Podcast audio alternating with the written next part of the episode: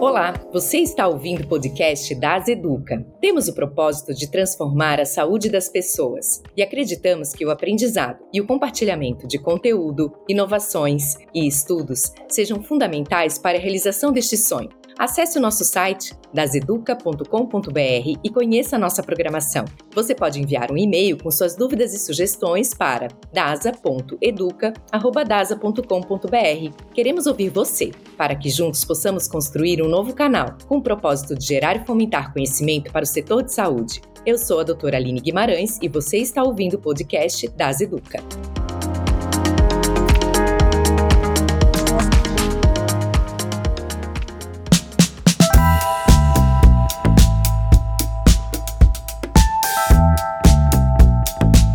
No início da década de 60, durante o auge do movimento a favor dos direitos civis e contra a segregação racial nos Estados Unidos, o psicólogo norte-americano Marshall Rosenberg atuava como orientador educacional em instituições de ensino que buscavam eliminar a segregação. O papel de Rosenberg, durante essa conturbada transição, era ensinar mediações e técnicas de comunicação. E foi nesse contexto que ele elaborou o método da comunicação não violenta, o CNV, ajudando a compreender as habilidades de falar e ouvir, assim permitindo que a compaixão se desenvolva. Para entender melhor sobre o assunto, no podcast das Educa de hoje, vamos conversar com a doutora Lécia Nick, médica intensivista, cofundadora do Núcleo de Comunicação Não Violenta do Hospital 9 de julho, para compreender melhor essa questão.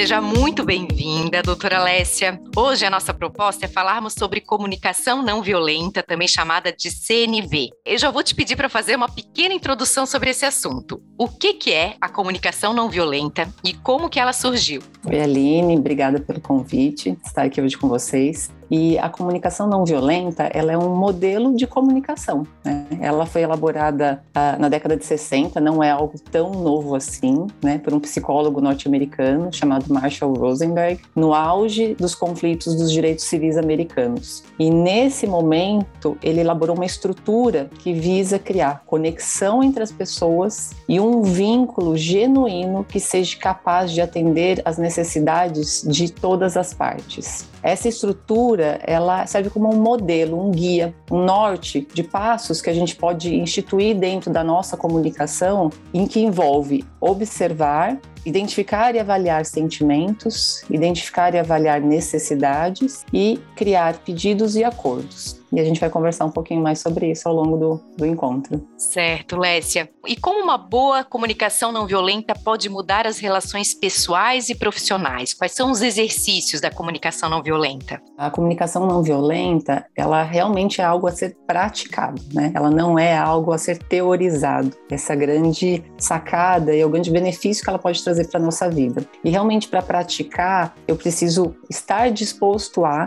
me colocar em treinamento na vida. A realização de workshops, de alguns eventos hands-on, em que a gente consegue fazer algumas dinâmicas, que a gente consegue interagir, facilitam, porque eu começo a falar assim: ah, então é assim que eu faria? Então você presencia, experiencia né, na prática, em algum local seguro, com instrutores, e isso facilita o caminho do aprendizado. E existe uma segunda parte que é totalmente dependente da nossa automotivação. O adulto ele tem esse, essa característica de aprendizado que é relacionado à automotivação. E como eu pratico isso, né? Como eu coloco em prática? Primeiro de tudo é ter o conhecimento, né? É entender quais são esses passos, como eles são colocados em prática e, independente do meio externo, ainda não estar preparado, porque isso é um grande desafio, né? Quando você começa a entender e praticar a comunicação não violenta, é o primeiro ponto, né, de problema ou de interrogação que surge, mas como é que eu vou fazer isso se os outros não fazem isso comigo? E existe algo de incrível que a gente é capaz de aplicar a CNV mesmo mesmo quando o teu entorno ele não está ainda preparado para isso, porque a gente é capaz de guiar as pessoas dentro desse caminho, né? Porque é um caminho, é um passo a passo realmente que o Marshall ele estabeleceu. Então, no primeiro passo, quando ele traz para a gente sobre o observar, ele diz que o ser humano ele tem dois modos né, de recriar uma história ou uma narrativa. Primeiro é ser um observador fidedigno dos fatos. Então, eu consigo te descrever um evento, um conflito, uma briga, uma discussão exatamente como ela aconteceu, como se fosse um filme. E existe um modo em que a gente recria um evento colocando as nossas impressões sejam elas os nossos julgamentos, os nossos rótulos, as nossas análises. E a diferença é que quando eu coloco toda essa minha bagagem em cima da narrativa, eu distorço muitas vezes o fato do que realmente aconteceu. E quando eu vou ter que reportar isso para alguém, ou recriar, ou recontar essa história, é de extrema importância que eu possa ser o mais imparcial das minhas impressões. É muito interessante porque em alguns momentos surge essa dúvida, né? Então, nossa, é, será que julgar é errado? E não, não quer dizer, ele nunca disse que julgar é errado, mas a gente tem que aprender a discernir dentro da, inclusive dentro da nossa história mental, quando a gente está construindo ela nos nossos pensamentos, que parte da história eu estou sendo observador e que parte eu estou colocando a minha mente analítica e minha mente de julgamentos, porque ela pode conduzir a desfechos e a resultados diferentes na condução de uma mediação de conflitos, por exemplo. Toda vez que a gente rotula alguém, algo, eu vou te dar um exemplo, a gente tem esse grande hábito, né? Eu vou trazer um exemplo, por exemplo, do hospital, né? Nosso ambiente hospitalar. Existe um jargão, às vezes, colocado na nossa passagem de plantão, né? Então, eu recebi uma passagem de um caso e já automaticamente vem, ah, aquela família é um problema. Quando eu crio esse rótulo, quando eu crio esse julgamento a respeito da família, de que a família é um problema, a partir desse momento eu crio um contexto de ação que é a família é e vai ser sempre um problema. Eu já trato essa família com ressalvas, com considerações como se ela realmente fosse um problema. E eu não crio espaço para que essa família tenha ações e comportamentos diferentes do ser um problema, porque toda relação ela é co-criada pelas partes. A gente vive um modelo, né, um paradigma da nossa comunicação e das nossas relações que envolve muito culpa, né? E a gente adora culpabilizar o outro ou a nós mesmos, em algumas vezes, por alguma situação ou por alguma falha ou por alguma situação que saiu do norte, né, ou do, do, do planejamento planejado previamente. Mas toda vez que a gente entra numa situação já criando esse pré-julgamento, criando esse rótulo, a gente minimiza as possibilidades daquela família ou daquele ser humano ser algo diferente daquilo que a gente já predeterminou. A gente guia o nosso comportamento e as nossas atitudes. O Marshall Rosenberg ele diz algo muito interessante.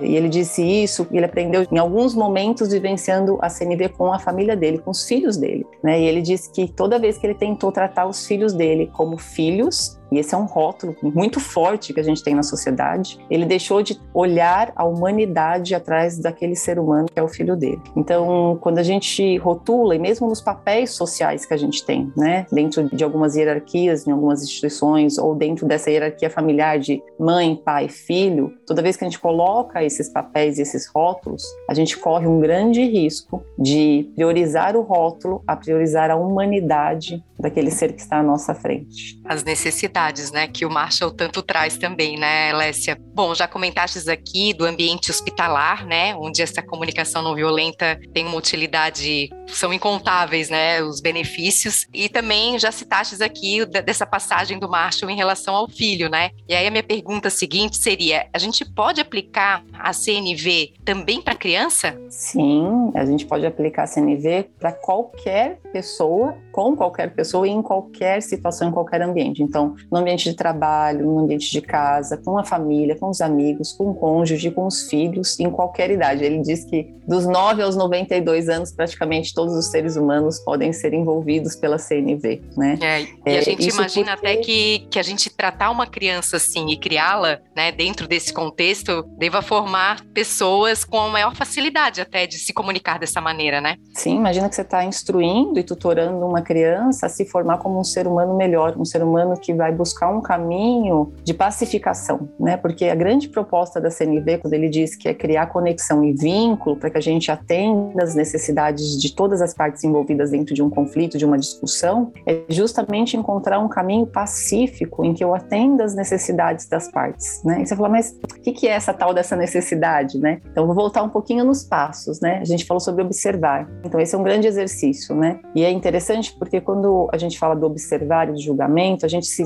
torna presente para nossa comunicação interna. A voz interna que está aqui na nossa cabeça, constantemente criando os pensamentos e as narrativas, né? E ser observador e poder participar da história de uma outra versão, um outro formato, é separar. É separar o que é a minha voz interna, do que é a minha interação com o meio. O segundo passo da CNV é sobre identificar sentimentos. E eu gosto muito desse tópico, Aline, porque a gente vive uma sociedade, uma geração em que a gente aprendeu a negar, negligenciar e esconder os nossos sentimentos, como sentimentos sendo uma, uma forma de fraqueza ou de vulnerabilidade. E você validar, e o Marshall fala muito sobre validar os nossos sentimentos, né? Então, quando eu identifico tristeza, raiva, frustração, angústia, alegria, eu valido porque os sentimentos eles estão presentes, eles fazem parte da formação do ser humano, eles são parte da nossa constituição. E mesmo aquela pessoa que vira e fala assim, não, eu não, eu sofri, eu não tenho sentimentos. Não, essa pessoa ela simplesmente tem uma gestão diferente dos sentimentos dela. É mais do que controlar, a gente faz uma gestão dos nossos sentimentos. A gente decide de que forma a gente vai expressar eles, vai verbalizar eles ou vai colocar eles em interação com o mundo. E a importância de você validar um sentimento,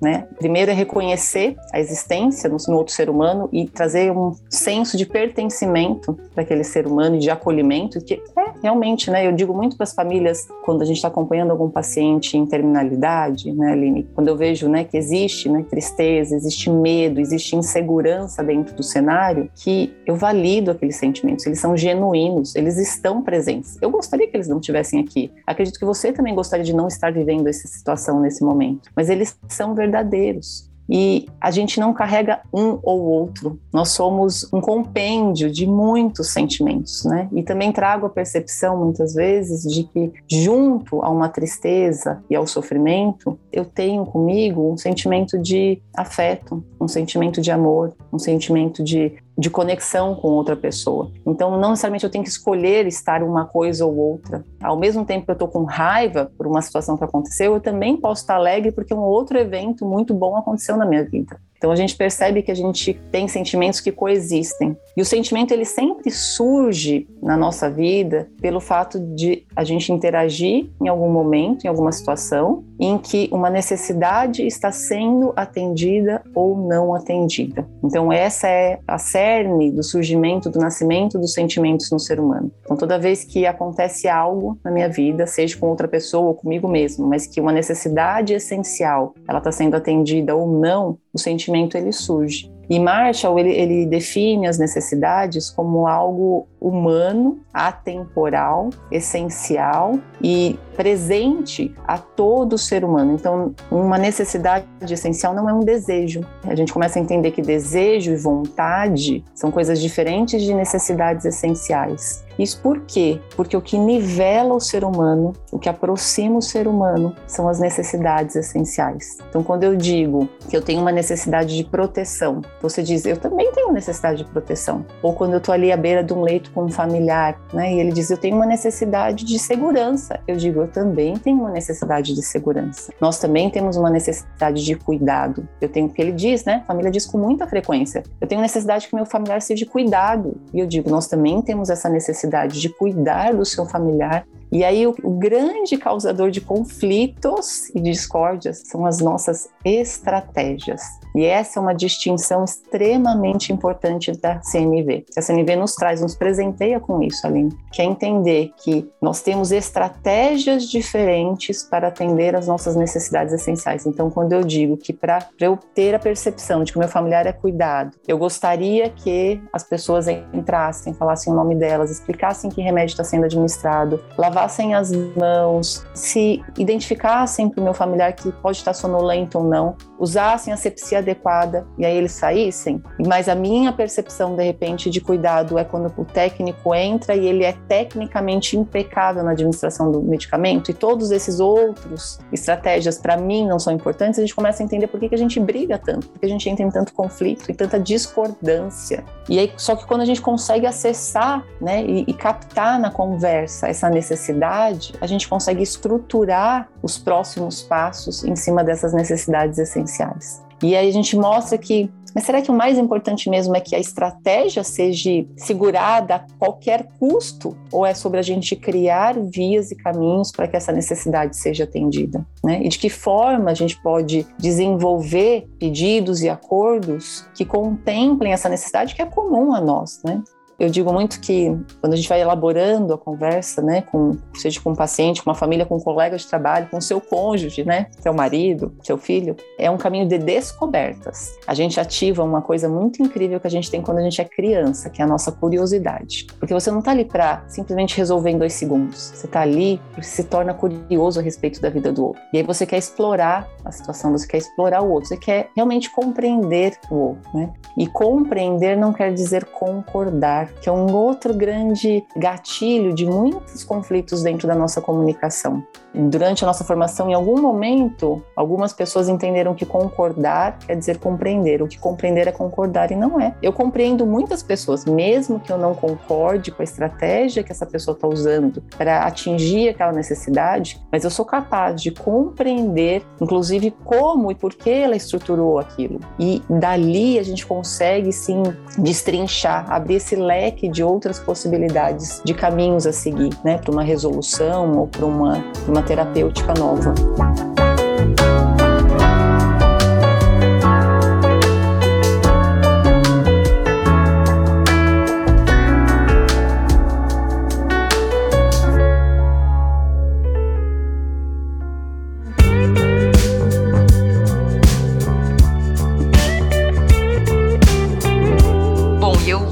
Lendo esse livro recentemente, né? E eu me dei conta durante a leitura que eu me comunico muito falando das minhas estratégias, mas eu falo pouco das minhas necessidades e dos meus sentimentos. Eu imagino que seja algo comum a muitas pessoas, né? E eu entendi também que dentro desse exercício da comunicação não violenta existe também muito exercício da escuta, né?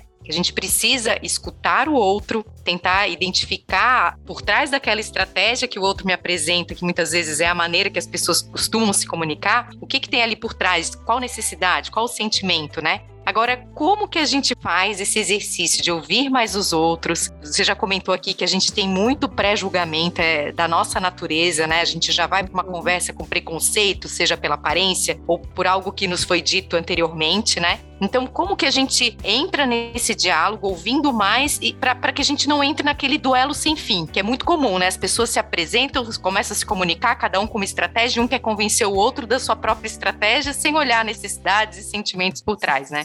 Muito, muito interessante sua pergunta, Aline. Realmente o que a gente vive hoje, ainda na grande maioria da sociedade, é esse modelo de que eu mais falo sobre as minhas estratégias, o que eu quero, o que eu não quero, como eu quero, de, de que forma eu quero, é, qual que é a minha expiação, minha inspiração, e não, a gente não fala muito né, sobre, sobre as nossas necessidades, nossos sentimentos porque a gente está muito inserido nesse contexto de que eu tenho que. São alguns paradigmas que a gente tem na nossa linguagem, que é ou eu estou tentando estar certo na minha comunicação com o outro, então, custe o que custar, eu vou criar um embate, eu vou criar uma competição, porque eu tenho que estar certo. É sobre eu estar certo e o outro estar errado. A gente faz isso muito na nossa comunicação. Né? Ou eu estou tentando me proteger, então, para me proteger na minha comunicação, eu me justifico. Eu me justifico muito sobre as coisas, sobre os eventos, ou eu retenho informações informações, né? Porque o medo e a insegurança, muitas vezes elas fazem que eu falo assim, pra que, que eu vou falar isso aí mesmo? Ah, não vou envolver, não vou me envolver, isso não me diz respeito, né? A gente coloca isso muito em prática, né? E eu fico tentando sempre convencer os outros, né? Que é um outro modelo muito frequente na nossa comunicação. Então eu acho que eu tenho que convencer o outro até a mesma opinião que a minha, ou eu tenho que convencer ele até a mesma visão de mundo do que eu. E a gente esquece que a gente tem memórias, crenças, experiências prévias, que são os nossos filtros. Não não tem como a gente olhar uma situação que eu, eu gosto muito dessa analogia de falar que todo conflito ele é um diamante. Você fala, nossa, como é que eu falo que um conflito, que é um problema, é um diamante, né? Mas é, porque um diamante ele tem muitas facetas. E dependendo de onde eu olho, eu vou ver uma iluminação diferente, eu vou ver um detalhe diferente. E eu só vou conseguir ver esse diamante por completo se eu conseguir rodar ao redor dele. Ou se ele rodar para que eu possa vê-lo. E geralmente ele não faz o conflito não faz isso. Então a gente tem que dar essa circulada para compreender e olhar o que está acontecendo através do olhar de cada um dos componentes que estão participando participando dentro do conflito. Para eu colocar isso em prática, para eu colocar esse modelo da CNV em prática, um ponto extremamente importante que você trouxe é sobre a escuta, né? Porque para poder entender e coletar o que aconteceu, se eu não fiz parte do evento, porque tem duas situações, quando eu faço parte do conflito ou quando eu não faço. De repente, posso ser chamada para mediar um conflito ou, pra, ou aconteceu ali no meu setor, né? E às vezes eu falo, ah, não, isso não vou mexer com isso não. Ou eu falo, não, peraí, pode ser que eu possa colaborar, pode ser que eu possa me envolver de uma forma colaborativa, que é, uma, é um, das, um dos formatos mais que agregam, que mais somam quando você fala assim, nossa, eu posso, eu não sou faço parte ativa, mas eu posso colaborar para que a evolução desse conflito possa ir para um caminho mais pacífico. Te falo que quando a gente faz parte é um pouco mais difícil, porque a gente se justifica, a gente coloca considerações nos nossos atos, né? E você sair desse, do seu papel e poder ser observador de si mesmo é um exercício maior. Então, começar fazendo isso, observando situações em que você não está envolvida, é um caminho um pouco mais fácil para depois você ir partir para você. E aí, quando você fala sobre escuta, a gente tem que entender que nem sempre, ou na maior parte das vezes, dentro da, do ritmo que a gente tem hoje, né, de trabalho, de tarefas, de correria, de múltiplas funções, nem sempre a gente quer estar disponível com o tempo. E não necessariamente é, eu te digo que a gente precisa disponibilizar de duas horas, três horas para fazer isso, porque depois de um certo tempo isso se torna exaustivo para qualquer um que estiver envolvido, ouvinte ou não. E se eu chego e falo, né, a, estrutura ela é tão importante quando eu estou montando, que é, quando eu estou proposta a ir lá ouvir alguém, eu posso já começar trazendo quanto tempo eu tenho disponível para a pessoa. Então, se eu tenho 15 minutos disponível, eu posso já chegar falando isso. Porque a CNV ela propõe duas coisas importantes, que é que a gente ofereça a nossa honestidade às pessoas, e aí é algo tão importante, mas que a gente não percebe o quanto a gente às vezes não é honesto, o quanto a gente não consegue ser transparente nas nossas falas e nas nossas ações. Então, quando eu ofereço minha honestidade e a minha generosidade de estar ali, me doando ao outro, aí que eu começo a minha escuta, porque eu falo assim: não importa o que, nesses 15 minutos que eu me propus estar aqui, eu vou estar aqui te ouvindo. E não vai ser os 15 minutos que eu vou atender o telefone, não é os 15 minutos que eu vou ficar pensando no problema que eu tenho que responder depois, não são os 15 minutos que eu vou falar para a enfermeira, e vai lá me chamar. Não, são os 15 minutos em que eu sou generoso, eu disponibilizo o meu tempo, eu sou honesto com aquele ser humano que está ali precisando de mim. E o treinamento da escuta ele pode ser adquirido, é uma habilidade, isso é um conceito muito importante, porque a gente fala assim, ah, tem gente que tem o dom, né? Não, todo ser humano pode ser treinado a isto, isso não é um dom nato. Posso falar de mim, assim, eu, há uns 8, 10 anos atrás, eu era uma pessoa muito acelerada, muito impulsiva, muito reativa nos eventos, né? E aprender sobre e praticar na minha vida, com certeza me transformou. E não só me transformou e me transforma, porque isso é um aprendizado contínuo, mas isso toca a vida das pessoas pessoas e transforma a vida das pessoas. Então, aprender a escutar demanda primeiro identificar aquela voz interior que a gente tem, que é a minha comunicação interna. E aquietar essa comunicação interna enquanto o outro está falando é um grande exercício. Então, atividades como meditação, exercícios que a gente possa interagir com outro ser humano. Então, existem, por exemplo, algumas dinâmicas de treino que é sobre estar em silêncio, frente a frente com outro ser humano, simplesmente observando o ser humano. Porque esse é um exercício de contemplação. Então, os exercícios de contemplação, eles auxiliam esse treinamento de aquietar a nossa mente, de silenciar um pouco essa voz interior que ela que não para, que está constantemente aí falando: nossa, gosto, não gosto, ah, ela tá de óculos, ah, não, tá de óculos, ah, olha a cor da roupa dela, não sei o que lá, ah, mas por que eu tô aqui? Ah, mas eu queria estar tá fazendo lá outra coisa. Não é verdade? Essa voz, ela é incansável.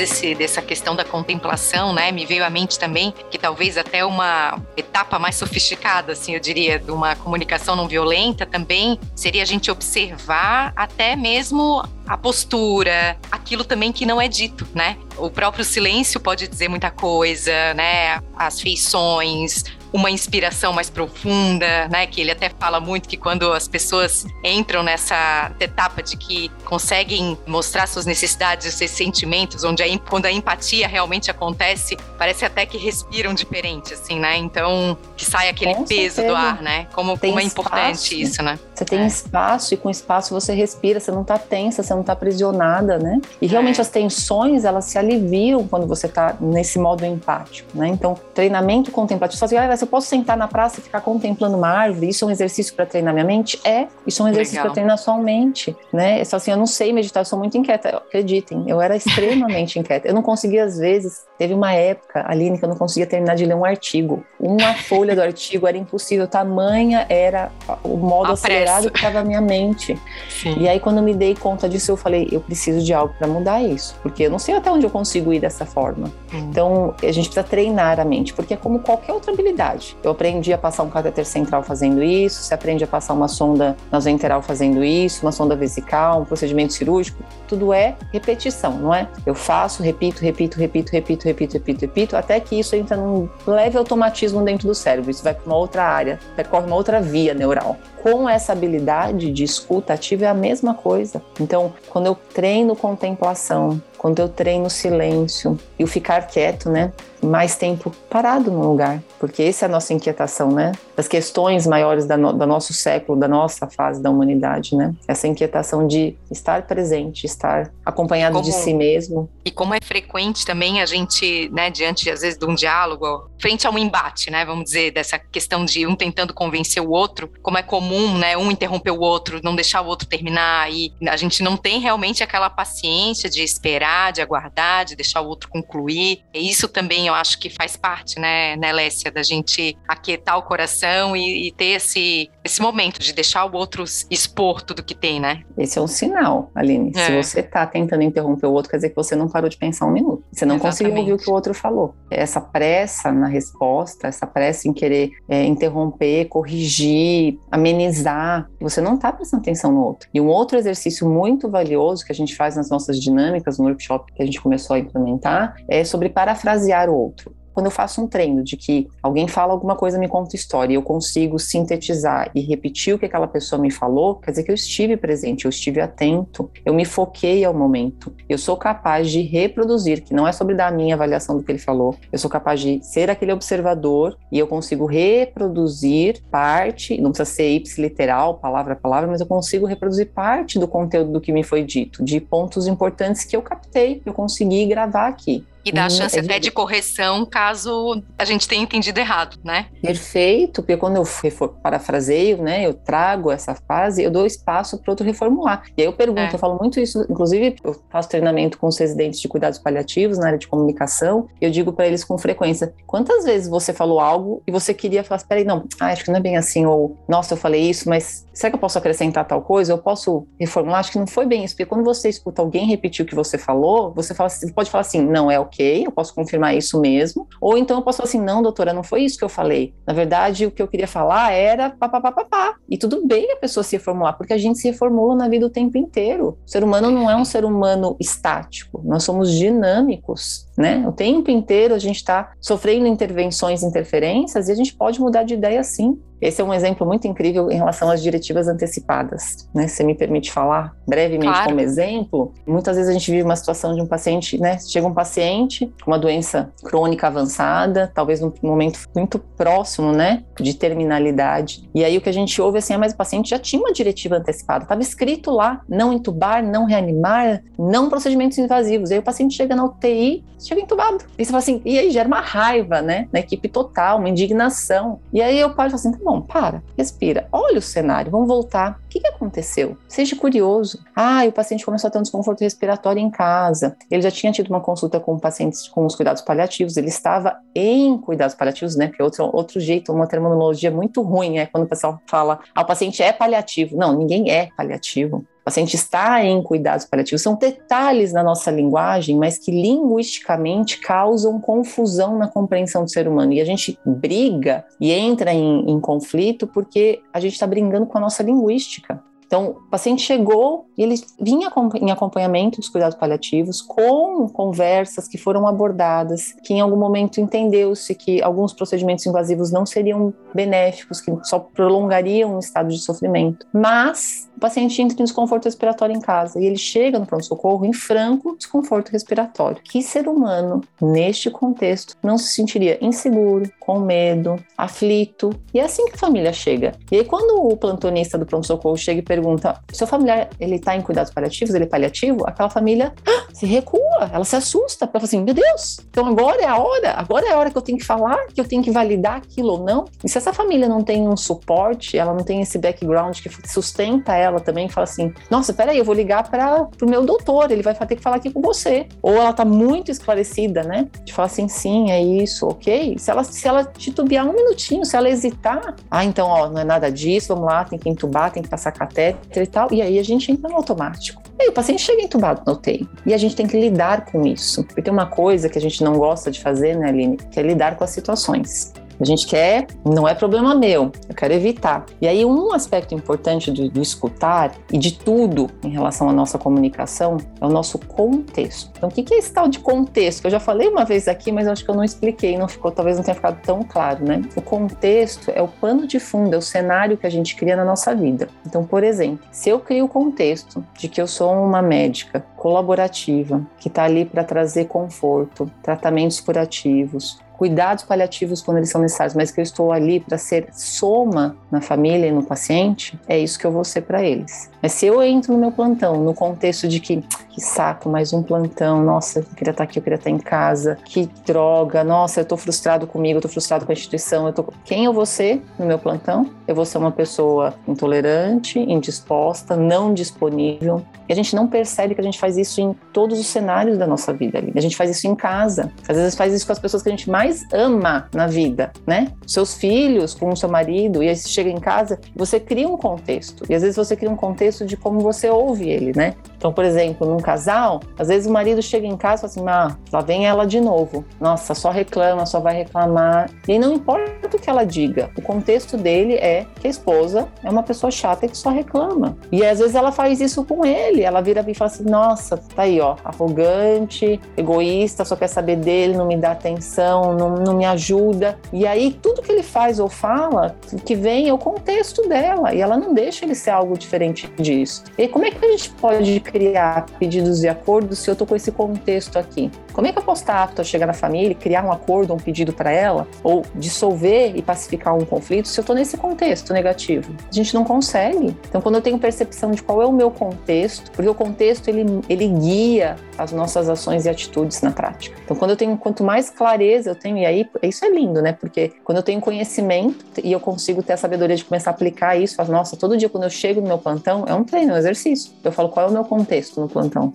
Qual é o meu contexto quando eu tô dentro do hospital? Ou eu vou ter um momento em família que eu sei que, meu, eu falo, nossa, já sei que bagunça demais, barulho demais, me incomoda, mas qual vai ser o meu contexto dentro dessa reunião familiar? Quem eu vou ser na minha reunião familiar? Porque a gente determina quem a gente quer ser. É claro que a gente pode ter deslizes, tem intercorrências, tem desvios de rota, normal, isso faz parte da vida. Mas quando eu tenho o meu contexto, é muito mais fácil eu voltar para minha rota original, eu me realinhar ao meu contexto quando algo acontece, do que ficar no modo, ó, tá vendo? É culpa dele. Ó, tá vendo? Ó, fulano que, que desviou e fez toda a confusão acontecer. E tem um aspecto importante, né, do, na questão de sentimentos que o Marshall fala, é, Aline, que nós somos os únicos responsáveis pelos nossos sentimentos. Porque é só o que eu falei agora da culpa, eu lembrei disso. A gente adora culpabilizar o outro pelos nossos sentimentos. Então, ah, eu tô com raiva porque fulano me, me cruzou atravessado na rua e tava correndo pro carro. E eu não assumo que a raiva é minha, né? E ele diz algo muito, muito importante em relação a isso, que os sentimentos, eles são nossos, seja em quais fores. Que o outro, ele pode ser um estímulo ao meu sentimento, mas nunca a causa dos meus sentimentos. Então, quando a gente aprende que existe esse papel de que cada um tem os seus sentimentos e cada um é responsável pelos sentimentos, eu também não me sobrecarrego pelo fato de alguém estar tá com raiva, porque eu sei que a raiva da pessoa ela não é minha, né? Pode ser que eu tenha feito uma ação que foi o gatilho, que foi o que estimulou a raiva dele, mas isso não é culpa minha. E a gente entende que as relações elas não precisam ser permeadas de culpa, porque o que a culpa faz? A culpa paralisa a relação, ela bloqueia, ela cria uma muralha entre as pessoas. Quando eu culpo alguém, a culpa é dele, bom. Ou ele que resolva, ou então eu virar, ah, então agora deixa que eu faço tudo sozinha. E aí isso afasta as pessoas, né? E a CNV, ela tem esse aspecto de unificar as pessoas, de entender que a gente é capaz de, mesmo tendo estratégias diferentes, olhar para os nossos sentimentos, nossas necessidades e falar assim, tá bom, qual é o acordo que a gente pode fazer hoje? Como é que a gente vai estruturar? E aí quando ele fala nos pedidos e acordos, é muito valioso quando a gente consegue interpretar e saber. E quando eu faço um pedido para alguém, ou eu quero estabelecer um acordo, que isso não seja uma exigência. Porque o que a gente geralmente faz na vida é exigir que os outros façam aquilo que a gente quer, do jeito que a gente quer e de quebra sorrindo, não é verdade? Com então, certeza. com filho, vai lá arrumar sua cama. Isso é um pedido ou é uma exigência? E qual é a questão? É que toda vez que a gente quebra a autonomia do ser humano, seja ele sua mãe, seu filho, seu patrão, seu colega, seu amigo, quando a gente quebra o espaço de autonomia de decisão do ser humano, a chance da gente ter resistência na relação é imensa. Isso me fez lembrar também de um termo que ele usa, assim, né, para essa questão de fazer o acordo, é você está disposto a, né? Eu achei fantástico, é. assim, que a pessoa é, é, outra abordagem, né? Então acho é que outra a, abordagem. A chance Você de engajar disposto, é, você dá aí... oportunidade para a pessoa falar sim ou não. E, e, vamos pensar um pouco. Você está disposta a dizer sim 100% do tempo, todas as vezes que alguém te pede algo? De jeito nenhum.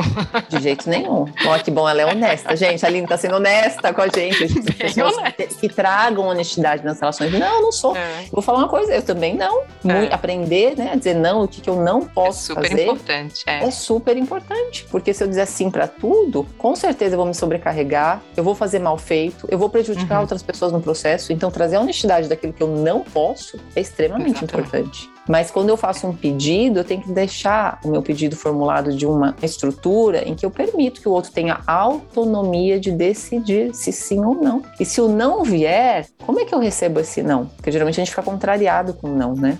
Eu não quero ouvir um não, eu quero, eu, a gente quer que, que é isso, eu quero convencer o outro a fazer aquilo que eu quero. Então isso é uma exigência, né? É. Imagina um cenário do hospital que isso fica, né, as pessoas estão às vezes à flor da pele, né? É um momento delicado da vida das pessoas em que a doença traz fragilidade, né? Emocional, física, privação do sono, má alimentação, são uma série de questões que já estão ali instituídas acontecendo. E aí você chega ali num momento em que a família, claro ela não sabe CNP, gente. Muitos não aprenderam isso, né? Então ela chega para você te estruturando um pedido, na verdade, numa formato de uma exigência. Eu quero que vocês venham trocar o meu familiar agora. Ele evacuou, eu quero que vocês venham agora trocar ele, né? E aí como você recebe isso? Fala, ah, é agressivo, não é? E a gente fala assim, eu escuto muitas pessoas falando assim, não, Lécia, mas minha, não, imagina, por que vocês falam que a nossa comunicação é violenta? Nossa comunicação não é violenta, gente, é, para. Toda vez que você diz algo, que você se afasta do outro ser humano, considere isso como algo violento. Se a tua comunicação, ela constantemente te aproxima do outro ser humano, você não precisa necessariamente usar esses, esses steps, esses passos, mas você está num caminho de uma comunicação não violenta. Porque é interessante que a gente tem outros modelos, né? Quando a gente pega aí, por exemplo, é, mediação de conflitos de Harvard, ou quando você pega mediação de conflitos de Stanford, eles usam, é o mesmo modelo. Às vezes a terminologia da palavra é uma ou outra coisa diferente, mas a estrutura é essa. É sobre a gente chegar num ponto no final que a gente pode fazer um acordo de ganho-ganho mútuo, né? Nenhuma parte tem que perder, ninguém tem que ser sacrificado, ninguém tem que ser prejudicado naquele momento todos saem com suas necessidades satisfeitas, né? Eu acho que é Sim. o ponto que nos iguala como ser humano, né? Exato. e aí você, você tem que reestruturar isso com a família, né? Porque aí você tem que chegar no ponto de entender na escuta quando a gente está ouvindo essa família, que ela chega com essa frase, tem algo por trás disso. Esse, né, geralmente frases que chegam com muito impacto, com muito, muito inflamadas ou com as emoções muito exacerbadas, geralmente elas são uma fase que a gente chama de esvaziar-se do outro, tá? Muitas vezes quando a gente está vivendo uma situação difícil, né, seja um conflito, uma discussão, o conteúdo inicial da nossa verbalização, ele é um esvaziar-se. Não necessariamente ele é a, a essência do que está por ali, do que está ali para ser descoberto ou desenvolvido, né? E aí, é claro, chega aquela aí ela fala, ah, porque toda vez é assim, porque quando eu chego aqui o remédio está atrasado, porque eu vejo a enfermagem conversando no corredor, porque e aí ela vai discorrer de mil coisas, fala assim, gente, mas sobre o que, que é que eu, nem, eu já não estou nem sabendo exatamente sobre o que, que é, porque é isso. Quando ela fala de uma coisa, ela desengata a falar de tudo, porque ela tem que se esvaziar de tudo que está aqui, ó, enchendo o copo dela e está transbordando. E sabe o que a gente faz nessa hora? A gente ouve. A gente não corrige, a gente não ameniza, porque ó, quão horroroso, gente, é você pegar e ouvir assim, ah, é assim mesmo, ou vai passar, ou ah, não é tão ou, ruim. Ou começar assim. com mais, né? Que também é algo que, ah, mais. É, não, mas tá mas corrido aqui, mas. Estamos é uma coisa. justificando. É, exatamente. justificando para ela, ah, mas tá corrido aqui, você tem, você tem que, você É. tem que entender, tem que. É, é, é verdade. Espera-se que você entenda. Como é que isso conecta as pessoas? Como isso constrói uma relação?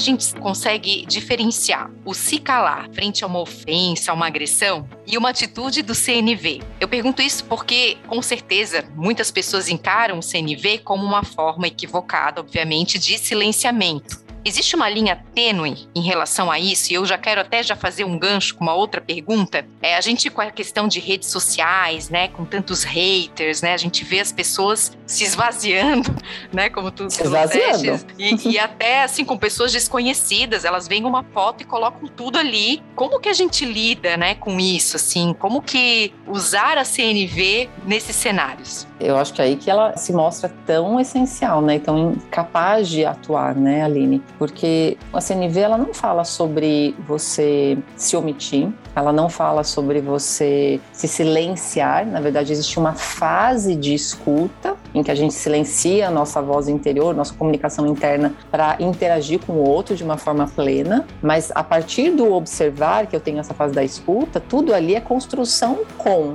E aí é, é coparticipação o tempo inteiro. Porque não é sobre eu ir lá ouvir, ah, tá bom, é assim mesmo, você tem razão e tchau. Não, gente, não é sobre isso, né? Ele fala muito sobre oferecer a nossa honestidade. E quando eu tenho que chegar para uma família e falar assim, olha, eu identifico todo esse, esse, esse sentimento, eu percebo que você tem necessidade disso.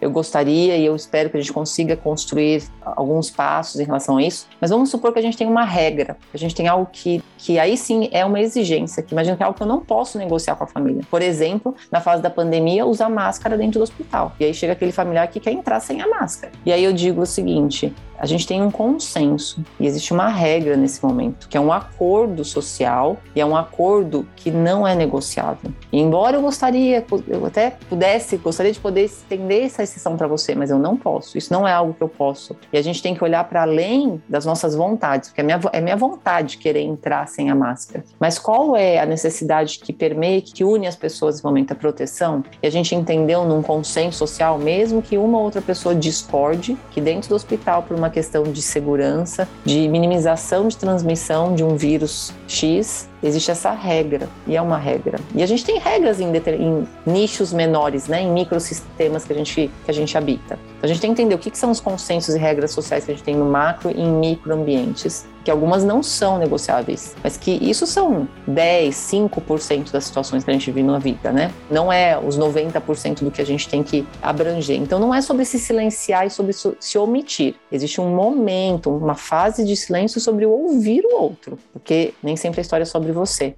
A gente sempre é, ai, mas o que eu acho, o que eu quero falar, o que eu. Não, e nem sempre, a todo momento, é sobre você mas não é sobre não se introduzir, né? E se em algum momento, né, inclusive vem uma ofensa ou vem uma agressão, você fala assim, nossa, como é que eu lido com isso, né? Eu não sou obrigada a ficar ouvindo isso. Não, se aquilo realmente te agrediu ou aconteceu algo e você precisa de um tempo para lidar com isso e pensar nos seus sentimentos, nas suas necessidades, você pode interromper a conversa. A gente não precisa ter uma conversa que você tá vendo que ela tá saindo, que ela tá desandando, que ela tá saindo do curso pacífico, é extremamente válido você você dizer, olha, eu preciso interromper essa conversa nesse momento, né? Eu preciso refletir. Acredito que ambos dissemos muitas coisas e que provavelmente esse tempo pode beneficiar nós dois. E você se compromete a algo. Eu me comprometo a voltar aqui mais tarde, amanhã, ou se você me quiser me puder me dar dois dias, você você está disposto a que a gente volte a reconversar daqui a dois dias? Acho que muitas coisas foram ditas e eu não estou conseguindo processar agora. Eu preciso desse tempo. Você pode me dar esse tempo agora? Eu não preciso culpar ele de nada. Eu não preciso dizer que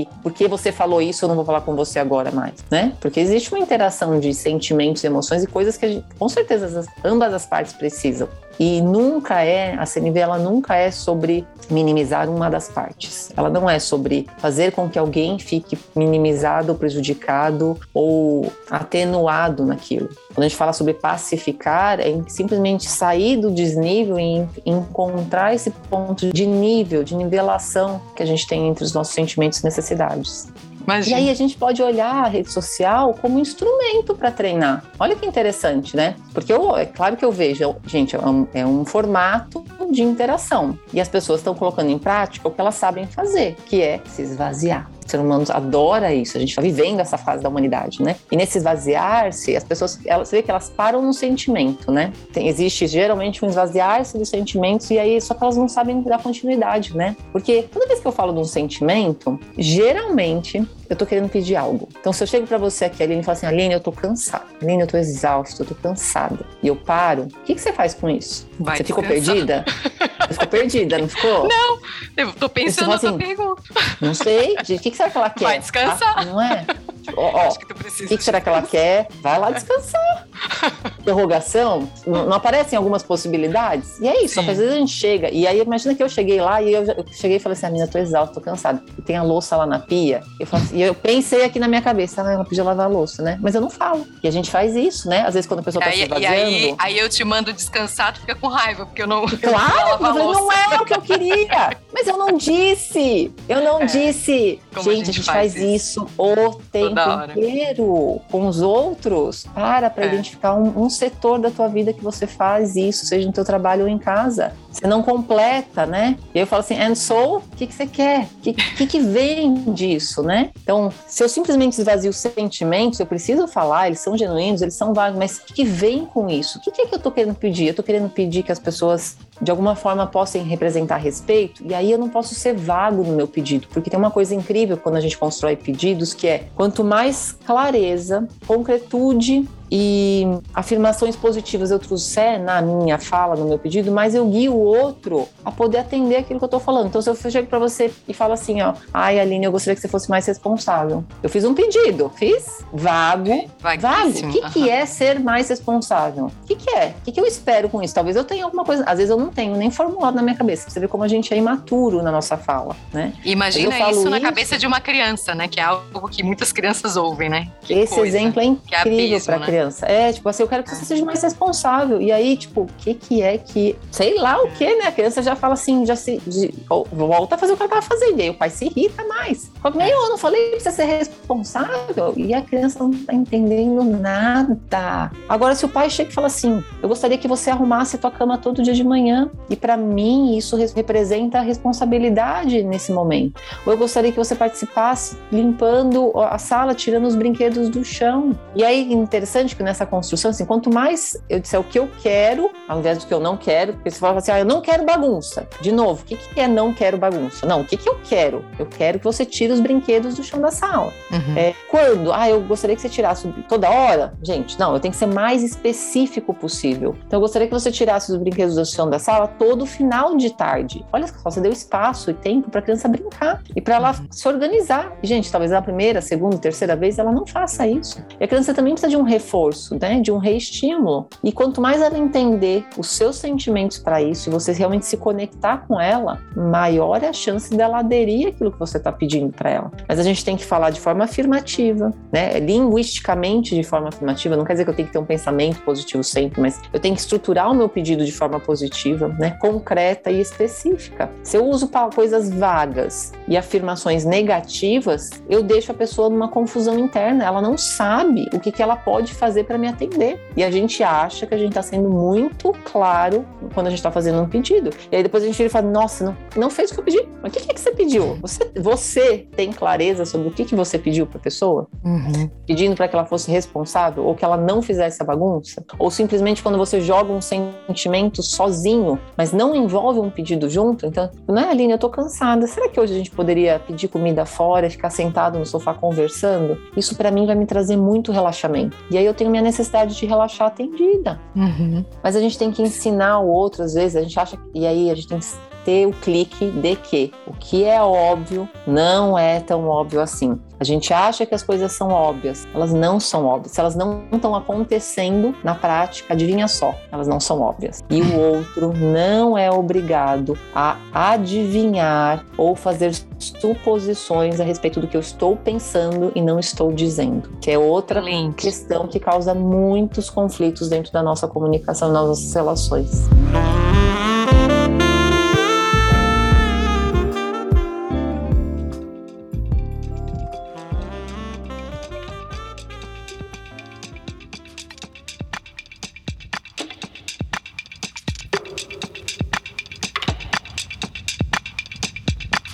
Nossa, adorei. Acho que a gente fez aqui uma navegação, né, sobre várias etapas da comunicação não violenta, proposta aí pelo Marshall. E eu queria que nesse finalzinho, que a gente já está aqui bem adiantado, se a gente conseguiria trazer de forma bem resumida esses passos que a gente trouxe, começando claro. pela observação, né? Vamos lá para os passos seguintes, só para trazer assim um, um desfecho. Sim. E aí eu queria que também na sequência tu deixasse aqui umas palavras finais para quem está nos ouvindo e que se interessa sobre esse tema. Ótimo. Então ó, vamos lá lembrar. Primeiro de tudo, comece a exercitar o seu lado observador, né? E para observar um evento, um cenário, um conflito, pare, separe o que é a sua voz interior, sua comunicação interna, seus julgamentos.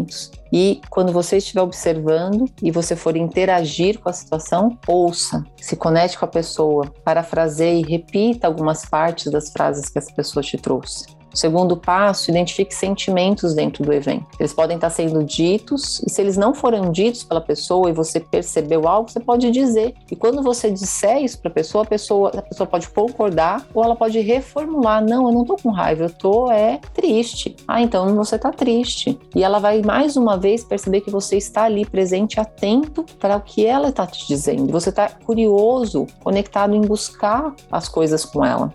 E aí valide os sentimentos, entenda que os sentimentos são de cada ser humano, que ninguém é culpado pelo sentimento do outro, né? Mas ele pode estar presente no momento. E se o sentimento está ali, é porque existe uma necessidade por trás, que é o terceiro passo ela pode estar sendo atendida quando eu tenho sentimentos positivos, ou ela pode não estar sendo atendida quando eu tenho alguns sentimentos negativos. E aí, se eu consigo identificar essa necessidade e separar o que, que é a necessidade da estratégia, eu consigo me aproximar desse outro ser humano. Eu consigo falar: ah, a sua estratégia para conseguir o cuidado é essa, essa e essa, é isso. Ah, então sua estratégia ou a forma como você busca conseguir proteção é essa, essa e essa. E a gente vai explorando a situação com, a, com as pessoas. Para a gente chegar no último passo, que é como eu faço pedidos e acordos. Então, quando eu entendo, olha, como seu sentimento, como você está triste por conta desse momento da doença, e você tem uma necessidade de segurança, de cuidado, de proteção, será que a gente poderia ou você estaria disponível a? E eu vou construir a minha história, qual é o meu pedido, qual é o acordo que eu quero fazer com aquela pessoa. Esses são os quatro simples, mas trabalhosos passos da CNV, né? Porque a gente fala assim, fala assim, ah, não é fácil. É simples. Você fala assim, assim gente, são quatro passos. Você olha e fala assim, nossa, que simples. E é, simples é, mas demanda engajamento, envolvimento, esforço e prática é algo que assim, só, é como qualquer outra habilidade. Eu só vou aprender a incorporar como uma capacidade minha se eu colocar em prática. E quanto mais eu praticar, mais habilidoso eu vou me tornando disso no dia a dia. Ah, excelente, Lécia, adorei. Foi Esses aqui são uma, os nossos passos. Um, é, não, uma revisão excelente de todos esses steps, né? Que é um, é um livro fascinante, né? Eu devorei. Ai, gente, recomendo, leia. É, recomendo também. E aqui uma grande oportunidade da gente debater um pouco mais, né, sobre esse assunto. Eu sei que estás muito à frente já praticando já há bastante tempo e com um projeto muito lindo aí envolvendo a CNV, né? E é isso aí, quero só te é agradecer verdade. pela oportunidade de troca. Foi bem rico, foi excelente. Obrigada, Lécia. Nossa, agradeço muito, Aline. É isso, é um projeto incrível que a gente possa implementar cada vez mais isso né, na nossa vida e principalmente dentro desse ambiente, né, hospitalar que, que realmente está tão carente, né, de uma estrutura mais estável nas nossas relações, né. Então, minha mensagem final que eu queria dizer para quem está aqui nos ouvindo é se permita viver a experiência, interaja com o outro de uma outra forma, porque isso vai trazer algo para você de uma forma diferente. Seja curioso e descubra não desista fácil, assim como você não desistiu de todas as grandes conquistas que você teve na sua vida. E essas conquistas elas acontecem porque a gente foi capaz de fazer passo a passo, um após o outro. Né? E assim a gente consegue escalar essa montanha que a gente chama de vida, né? E chegar lá no topo e poder desfrutar da visão de tudo aquilo que a gente pôde fazer e do nosso legado. Então é isso. Façam parte dessa história. Nossa, linda mensagem. Muito, muito obrigada mesmo.